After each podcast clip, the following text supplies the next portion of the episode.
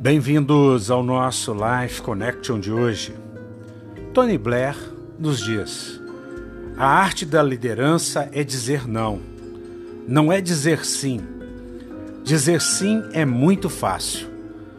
Abraham Lincoln, certa feita, também disse: Eu não conheço o segredo do sucesso, mas sem dúvida nenhuma, o segredo do fracasso é dizer sim para tudo que nós estamos aqui diante de nós é de algo a se pensar, algo a se aprender.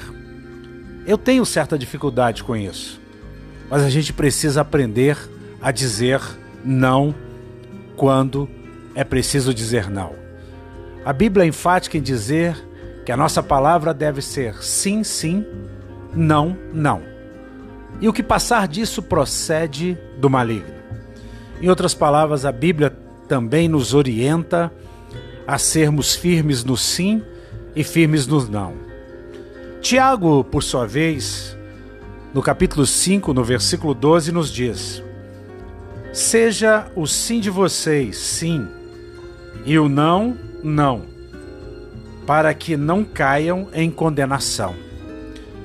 Tiago é o versículo a que me referi, em dizer sim, sim ou não para não. Porque se nós passarmos disso, diz o texto, cairemos em tentação. Nós vivemos num mundo em que as pessoas só caminham conosco quando nós concordamos com elas. Quando entramos em discordância, essas pessoas que se diziam nossos amigos começam a fazer tudo para nos destruir.